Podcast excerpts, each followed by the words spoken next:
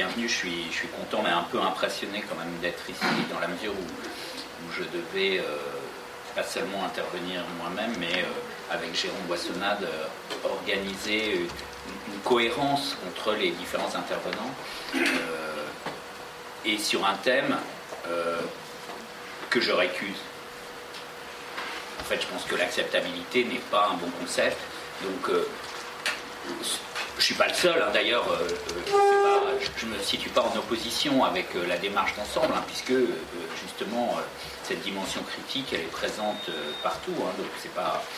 C'est pas pour faire le malin, je dirais, mais donc c'est quand même une, complexité supplémentaire. Et, et donc,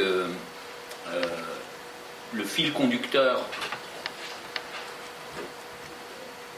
que, que j'ai essayé, euh, donc avec la complicité de, Jérôme, de, donner à cette journée, c'est le fait de, traiter les questions de nature comme des questions politiques, j'allais dire tout simplement. Hein, et donc euh, Stéphane euh, et, vient justement de sortir un livre sur cette idée, c'est-à-dire traiter le climat comme une question politique, une grande question politique, mais une question politique et pas une question ovni, pas une question qui, ne serait pas classable, je dirais, dans nos, euh, approches euh, du, monde social. Euh, et donc, je, pense que les, deux autres contributions hein, de, de Martine Tabot et de Joël Salomon-Cavin vont aussi aller dans le sens, c'est-à-dire non pas de banaliser, mais, mais, je dirais de naturaliser, si on peut jouer sur le mot, euh, au sens où on naturalise un étranger. Hein. c'est-à-dire que je pense que le moment est venu euh, pour les sciences sociales, euh, sans du tout nier la spécificité hein, de ces questions, mais de les intégrer dans une approche plus globale qui peut-être d'ailleurs va s'en trouver modifiée. Hein. Personnellement, j'ai euh, au, fond, mon arsenal de concepts, je ne vais pas vous en parler aujourd'hui, mais euh, notamment l'usage que je fais de la notion d'environnement a été influencé, une, notion beaucoup plus générale que l'environnement naturel, mais a été fortement influencé par cette intégration. C'est-à-dire qu'il euh, ne s'agit pas du tout donc de, minorer, de banaliser dans le mauvais sens du terme, mais, d'intégrer dans une approche de sciences sociales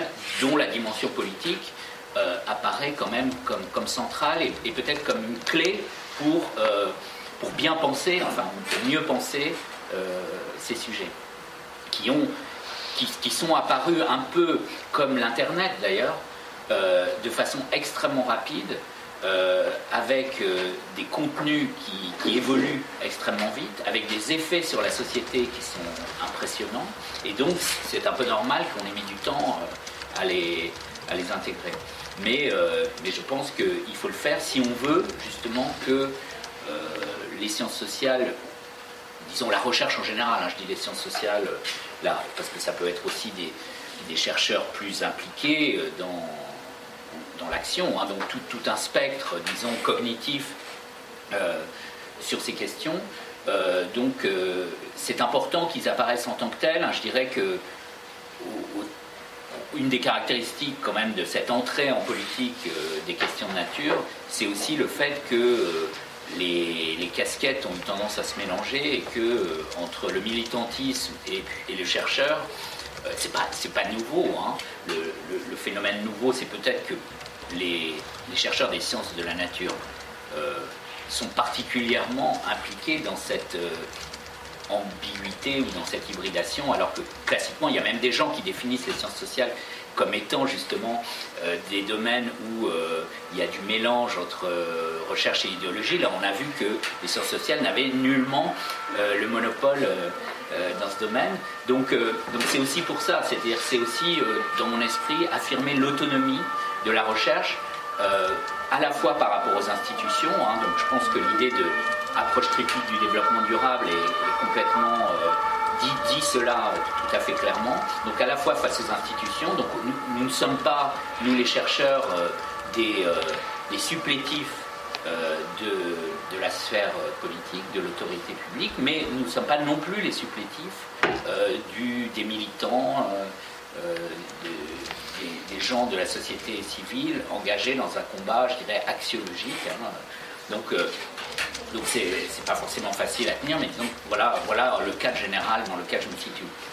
Alors, dans, cet exposé, si Jérôme Boissonnade m'y autorise, je vais rester en fait pour animer l'ensemble de la journée, c'est-à-dire que j'interpellerai éventuellement les, intervenants.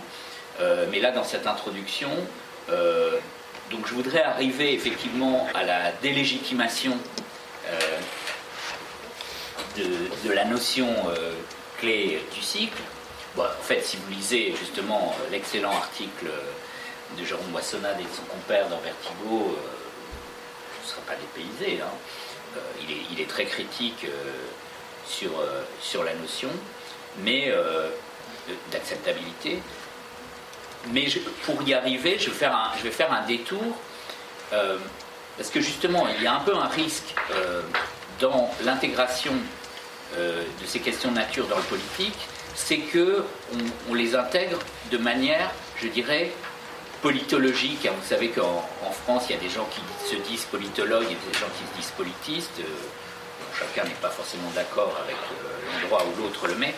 Mais, euh, mais disons qu'il y a, y a une tradition dans la science politique, mais pas seulement francophone, hein, c'est très fort aussi dans la science politique nord-américaine, à traiter de, la sphère politique comme un monde séparé du reste et donc ne pas trop s'intéresser euh, à ce qu'on appelle en anglais issues, enjeux, c'est-à-dire en fait l'interface entre le monde politique et la société. Hein, euh, à quoi sert finalement le politique Donc il y, a beaucoup de gens qui ont tendance à traiter, et c'est vrai que ça s'y prête, euh, à cause des institutions politiques, de la scène politique, de traiter le politique comme un, monde à part qui n'a pas besoin des interfaces pour être compris.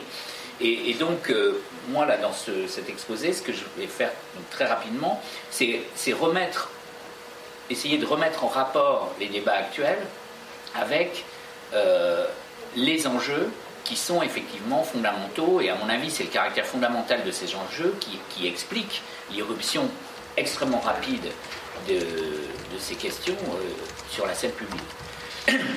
Alors, donc, quelle nature pour l'humanité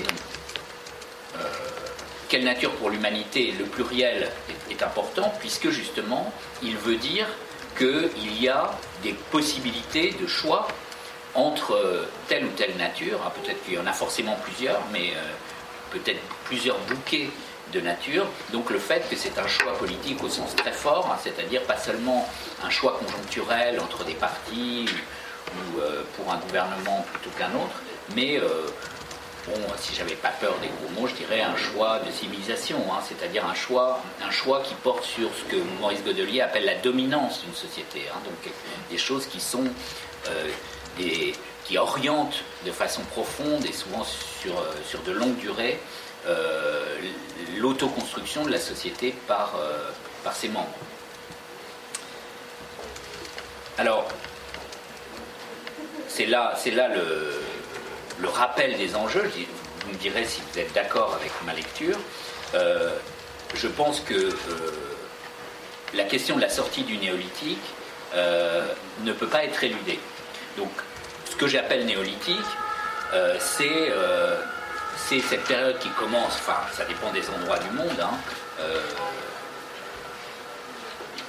à partir de, de, moins de moins 10 000 ans, il y a 10 000 ans, un peu plus, euh, et euh, qui substitue euh, donc un système où la production apparaît, c'est-à-dire la possibilité de, de, réobtenir des, objets, des produits, par une action humaine spécifique, sans les prélever sur la nature existante, donc sur, sur des, des ensembles euh, biophysiques sur lesquels l'homme n'intervient pas directement. Donc ce néolithique engage euh, un, dispositif qui associe euh, production et prédation.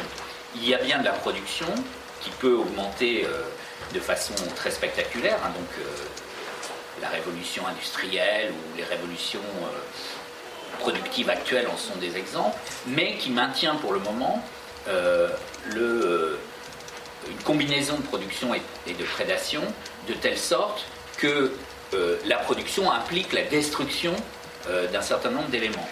Donc si on imagine que cette production continue d'augmenter et que le ratio production-prédation se maintient, inévitablement, on va avoir euh, un problème euh, de, matières premières, hein, au sens de matériaux, d'input sur lesquels euh, pratiquer la production, et donc, donc un risque effectivement que cette production ne puisse plus soit se développer, soit même continuer. donc toute la question euh, que je n'aborde pas, hein, qui est une question controversée, mais, mais, quand même bien documentée, et je trouve que c'est un, très beau sujet, la question du découplage, en fait. Hein. C'est-à-dire, est-ce qu'on est capable, jusqu'à quel point le découplage, il a commencé, en fait, incontestablement, c'est-à-dire que la, la quantité d'énergie, par exemple, par, euh, par valeur euh, produite, elle ne cesse de baisser, mais, mais elle est quand même... elle, augmente quand même en valeur absolue. Donc la question des limites qui elles sont en valeur absolue euh, du, matériau que constitue la planète, euh, continue de se poser. Hein. Tant, que, tant qu'en fait la courbe de la, euh, de la consommation d'inputs continue à augmenter, même moins vite que la, la, production elle-même, il, peut y avoir un problème. Donc à mon avis, la question de la sortie du néolithique, ne peut pas être euh, écarté. Hein. On doit se poser la question, et donc euh, on va voir qu'il y a deux grandes, deux grandes réponses. Soit euh, on agit sur ce ratio prédation-production, et donc on crée une société davantage productive et moins prédatrice, soit on diminue l'emprise globale de la, société pour éviter d'aller aux limites hein, des, des sources euh, venant du monde biophysique. Donc on a, on a d'un côté le maintien d'un paradigme qu'on peut appeler agro-industriel, qui est, un paradigme typique du néolithique, qui considère que le néolithique euh, finalement peut durer euh, éternellement, enfin qui ne se pose pas la question de, de, sa sortie. Et puis on a deux options de la conscience écologique qui consistent à dire qu'il faut sortir du néolithique, mais avec ces deux variantes euh, dont, je parlais, euh, c'est-à-dire qu'on a au fond euh, le modèle du développement durable, hein, donc, dont, l'horizon, j'ai appelé ça post-lithique au sens, en, jouant sur le mot, en, prenant lithique au sens d'une exploitation non maîtrisée des ressources naturelles. Donc à ce moment-là, on n'est plus ni dans le néolithique ni dans le paléolithique, mais dans quelque chose où le développement reste, devient compatible avec euh, la conservation de l'environnement. Hein. donc ce sont les trois piliers du développement durable, avec le fait que, euh, contrairement à ce qu'on dit souvent, euh, le développement durable, en fait, est, un programme fort. Ce n'est pas la version atténuée d'un autre projet. ce n'est pas une mise en tension entre développement et préservation de l'environnement. C'est au contraire l'idée que ces deux aspects, enfin les trois, puisqu'il y a euh, ce qui est appelé développement économique, cohésion sociale, euh, il y a plusieurs noms qui ont été utilisés, et euh, défense de enfin, préservation de l'environnement naturel. Donc ces, ces, trois angles de vue sont trois angles sur la même chose en fait. C'est trois manières de dire la même chose, c'est-à-dire le développement durable. Autrement dit, vous ne pouvez pas, par exemple, enlever le mot développement de développement durable et dire bon je prends juste préservation. Donc il y aurait une approche qui serait conservatoire pour la nature et développementaliste pour, pour le reste. Ce n'est pas ça. Si vous lisez justement euh, j'ai cité peut-être euh, euh, non c'est dans l'autre tableau hein, donc le, le, texte de Gro Harlem Brundtland de 1987 Our Common Future là on a c'est assez clair, hein, je, vous invite, si vous ne le connaissez pas très bien, parce qu'on en entend parler, mais souvent on ne le lit pas, à le, lire et vous verrez que euh, ça correspond, hein, me semble-t-il, à, ce que je dis, alors qu'on va avoir euh, une approche que j'ai appelée néo-naturaliste, euh, qui est plutôt donc, portée vers la décroissance, hein, donc diminution de l'emprise humaine sur les mondes biophysiques. Mais donc ce que j'ai essayé de montrer dans ce tableau, c'est que c'est pas seulement ça, ce sont deux conceptions de la société et pas seulement de conception de la nature, et pas seulement, euh, je dirais, une opposition technique sur, euh, par exemple, jusqu'à quel point peut-on pousser le découplage, hein, qui est un élément du problème, hein, bien sûr, mais qui est une espèce de. qui est, la. Euh, je dirais pas la pellicule, mais disons la composante minoritaire, en fait, dans les débats, d'un débat beaucoup plus profond sur le type de société euh, qu'on souhaite et dont la nature est plus euh, une expression, un langage, je dirais, que le fond de l'affaire. Hein. Donc là, vous voyez que je prends une position assez radicale euh, dans, euh, l'opposition des, euh, des domaines. Et effectivement, alors, je vais citer un Lausannois, enfin un Français émigré à Lausanne, le collègue de Joël Salomon-Cavin, qui, qui est intéressant parce que Dominique Bourg, c'est un ancien théologien, comme beaucoup de gens qui s'occupent de la nature, et qui, qui est philosophe et euh, qui est à la fois euh, donc euh, professeur, un chercheur, et il est dans l'équipe de Nicolas Hulot. Il est un des dirigeants de la fondation, enfin il était, je, crois qu'il l'est toujours, la fondation Nicolas Hulot. Donc c'est quelqu'un qui est impliqué aussi dans un, univers politique ouvert, je dirais, non dogmatique, assez pragmatique, qui n'est pas, n'est pas du tout, comment dire, un, extrémiste, en tout cas dans son euh, insertion politique. Or, justement, lui, je, trouve que Dominique Bourg est un personnage très intéressant parce qu'il dit les choses, il dit clairement un certain nombre de choses qui ne sont pas dites clairement par d'autres, par des gens qui sont plus sur la scène politique. D'ailleurs, je pense que Nicolas Hulot ne dirait pas ça. Euh, mais euh, lui, il le dit. Et donc, il, il, considère, il a écrit quelques années avant un livre en faveur du développement durable en disant il est urgent de pratiquer le développement durable. Et là, il dit, quatre ans plus tard, je crois, c'était en 2006, le précédent, il dit on a essayé, ça n'a pas marché, c'est pas possible parce que, par exemple, si on, donne, si on, si on a des voitures moins polluantes, par exemple, les gens vont acheter des voitures plus grosses. Donc ce qu'on va gagner d'un côté, on va le perdre de l'autre. Hein, donc il, considère que ça marche pas, il n'y a pas moyen, et donc, euh, donc l'idée de croissance verte est risible.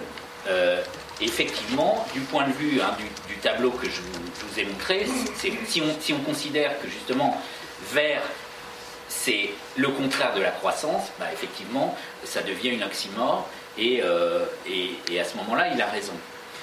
on reparlera de, des conceptions politiques de Dominique Bourg, parce qu'il a aussi écrit un livre je vais vous parler, un autre livre dont, je vais vous parler.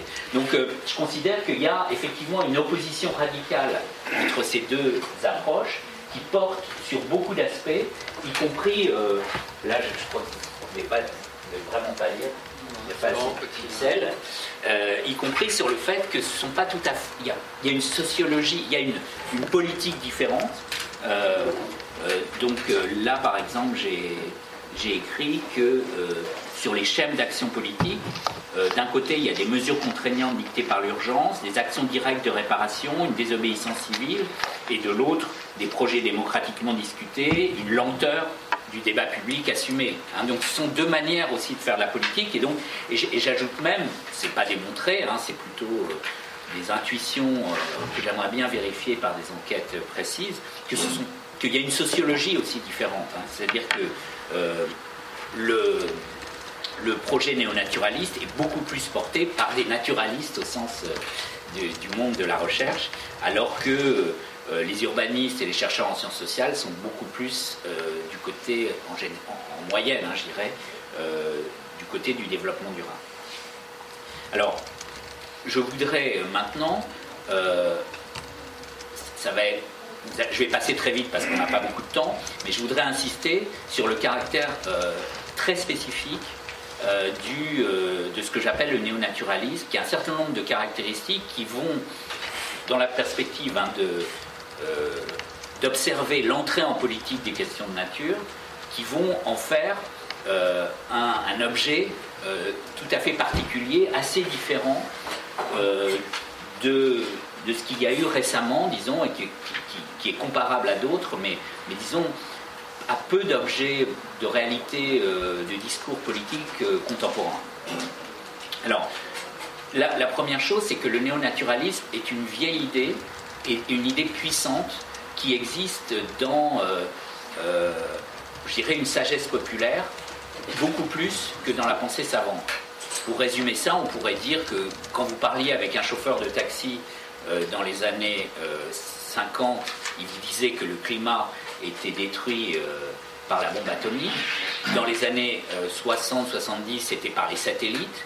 Et depuis, bien sûr, il y a le réchauffement climatique qui a pris le relais, euh, avec l'idée que c'est euh, les énergies fossiles et, leur usage. Mais au fond, je dirais, le chauffeur de taxi n'ont pas véritablement changé de discours euh, depuis cette époque, et c'était des discours peu savants qu'on avait tendance à traiter par le mépris, et on s'aperçoit aujourd'hui, d'abord qu'ils ont une vraie emprise dans la société, et que par ailleurs, la, conscience écologique leur donne une nouvelle chance euh, de, conquérir de la légitimité euh, sur la scène politique. Donc c'est un discours anti-humaniste, hein, pour, le, simplifier, euh, qui considère en fait que les hommes font du mal à la nature parce qu'ils sont intrinsèquement mauvais. C'est un discours qui ne porte pas seulement sur la nature. Hein. Je, fais en ce moment une enquête pour le CGET ex-Datar sur la justice spatiale, et il y a tout un courant qui dit, on, leur demande qu'est-ce qu'une société juste, et, il, y en a un certain nombre qui disent c'est pas possible une société juste parce que l'homme est mauvais, l'homme est égoïste. Hein. Donc euh, c'est pas c'est pas une idéologie qui est proprement euh, liée aux enjeux de nature, mais qui évidemment s'applique particulièrement bien euh, à ces enjeux. Une autre, caractéristique, là encore je vais citer des Lausannois, hein, il y avait eu il y a quelques années l'apparition d'un livre qui s'appelait Le ciel ne, tombera pas sur la tête. Martine Tabot y avait contribué ou pas? Oui. Ouais, il avait contribué.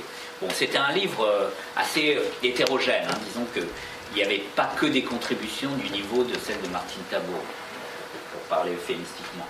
Mais disons qu'il a été épinglé par des gens, par diverses personnes, et notamment par ses professeurs de, euh, d'écologie, enfin des biologistes en général, euh, des gens qui viennent des sciences dures de enfin des sciences naturelles de l'environnement, et qui répondent, qui répondent à la proposition d'auteur de ce livre, euh, selon laquelle il ne faut, il faut pas incriminer spécialement les humains à propos des extinctions, puisque en fait il y a eu des extinctions encore plus importantes que celles qu'on annonce euh, pour aujourd'hui dans des périodes euh, reculées hein, de l'histoire de la Terre. C'est un texte un peu ambigu et, dont la dernière partie euh, change, change de, d'angle, mais, mais qui contient en fait des choses bizarres, notamment venant de, gens, des, de spécialistes du sujet, hein, et notamment le fait que les extinctions causées par l'homme seraient rapides alors que celles euh, causées par la nature seraient lentes, ce qui est exactement le contraire du consensus scientifique euh, actuel sur les grandes extinctions, hein, notamment par exemple celle qui a détruit les dinosaures, puisque on pense que c'est soit une météorite, euh, soit une éruption volcanique, soit peut-être les deux, qui est la cause, et donc ce sont des événements encore plus rapides que euh, ce qui se passe actuellement euh, dans les sociétés. Euh, et par ailleurs, c'est là le plus intéressant, il y a, une, espèce de langage en arrière-plan, enfin de dénoncer en arrière-plan dans ce texte, qui laisse penser que lorsque les extinctions sont d'origine naturelle, en fait, elles font partie d'un ce qu'on pourrait appeler intelligent design, qui en fait vise à davantage de diversité. Donc comme si en fait il y avait à la fois un gradualisme et en même temps une cohérence, c'est-à-dire que quand il y a une météorite, en fait c'est comme si la météorite contribuait à un projet plus général qui va en fait permettre euh, une diversification, une augmentation de la biodiversité. Euh, on sait qu'il y a eu justement euh, 95%, 95% des, espèces qui ont été détruites dans la plus forte des extinctions. Hein. donc on, est passé pas loin, en fait, de la destruction totale. et donc, donc évidemment, c'est une idée assez étrange et qui, qui, renvoie, je dirais, à un modèle plutôt lamarckien que darwinien, c'est-à-dire que c'est un modèle continuiste, gradualiste, où il y a une espèce de. Il y a quelque chose quelque part qu'on n'a pas besoin d'identifier, mais qui assure finalement une continuité là où, justement la force de Darwin, ça a été de montrer que ce qui nous apparaît comme une continuité, l'évolution, est en fait euh, le résultat d'un ensemble de discontinuités d'une part, et de discontinuités qui ont deux logiques complètement distinctes, celle euh, il ne parlait pas à ce moment-là de mutation génétique parce que la génétique n'existait pas, mais enfin bon, c'est ce qu'il c'est ce qu'il pressent. Et, d'autre part, les logiques de l'environnement, les deux n'ayant aucun, aucun lien, aucun lieu où ils se rencontrent. Et donc là, on est clairement, et c'est pas du tout surprenant pour, pour moi qui observe ça, je pense que les, sociétés sont la marquienne. Enfin, je veux dire, l'opinion dominante dans les sociétés est la marquienne. Hein, L'idée que c'est par petites touches que euh, cause du soleil, les noirs sont devenus noirs, c'est l'idée défendue en fait par la majorité de, nos contemporains. Ce qui est plus surprenant, c'est que ce soit des chercheurs qui sont censés euh, être produits par le consensus darwinien qui, euh, qui, développe cette idée. Une autre question clé pour comprendre le modèle, le paradigme néonaturaliste, c'est la question de l'existence de valeurs intrinsèques, valeurs morales intrinsèques à la nature. Donc, euh, on n'a pas le temps d'en discuter, on en parle dans la discussion. Euh, je n'ai pas le temps d'en parler maintenant, mais on en parle dans la discussion, bien sûr, si vous voulez. Euh, à mon avis, cette question, d'une part, elle est aporétique du point de vue même, je dirais, de la philosophie morale dans son principe, mais en plus, elle entre en contradiction avec ce qu'on peut appeler le tournant éthique, c'est-à-dire en fait la prise de conscience euh, dans les sociétés que euh, l'éthos, disons, je dis ethos pour mettre à la fois morale et éthique dedans, l'éthos est une construction historique, ce n'est pas le résultat d'une révélation transcendante, euh, et donc, en tant que construction historique, elle peut être modifiée, donc ce sont bien les sociétés qui produisent les valeurs éthiques, et par ailleurs, la question de l'intentionnalité, de la finalité, c'est-à-dire le, fait que l'éthique se situe entre les porteurs d'éthique, donc on peut avoir une responsabilité sur quelque chose qui ne participe pas au débat éthique, hein, bien sûr. On peut avoir une responsabilité euh, sur les faibles, sur les enfants, sur la nature, mais ça ne veut pas dire que euh, justement les faibles, les enfants et, la nature participent du débat éthique. Hein. Ce sont justement deux choses distinctes.